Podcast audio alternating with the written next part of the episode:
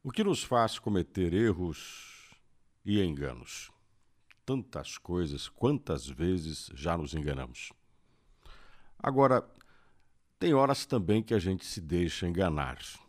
Ainda mais quando erramos, nos enganamos, sabemos que a prática é constante e as mesmas pessoas que cometem erros conosco e nos enganam têm outra oportunidade de fazer novamente, de fazê-lo novamente.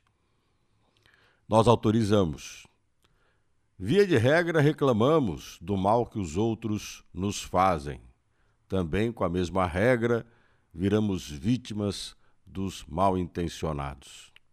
Quantas pessoas prometeram para você que jamais fariam certos atos, jamais tomariam certas atitudes e que iriam te respeitar.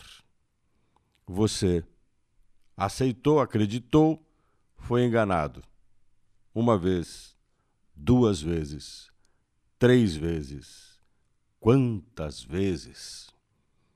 E a gente se deixa enganar. Bom, se somos capazes de perdoar tanto e às vezes também argumentamos que bons cristãos sempre perdoam, o problema talvez não seja o perdão. O problema talvez seja a falta de consideração, o desprezo que você tem pelas coisas envolvidas quando você é enganado. As consequências que você tem de ser enganado por tanto tempo e que depois você fica percebendo que o outro já te engana sempre mal intencionado, porque você é um objeto fácil de manipulação.